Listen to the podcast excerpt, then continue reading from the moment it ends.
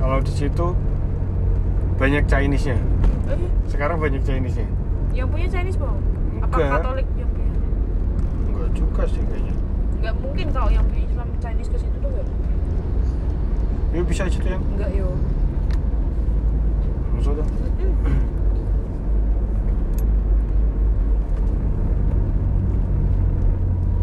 Dua kali itu tau kan aku udah dua kali tuh ke situ yang belum. Masih ada Chinese.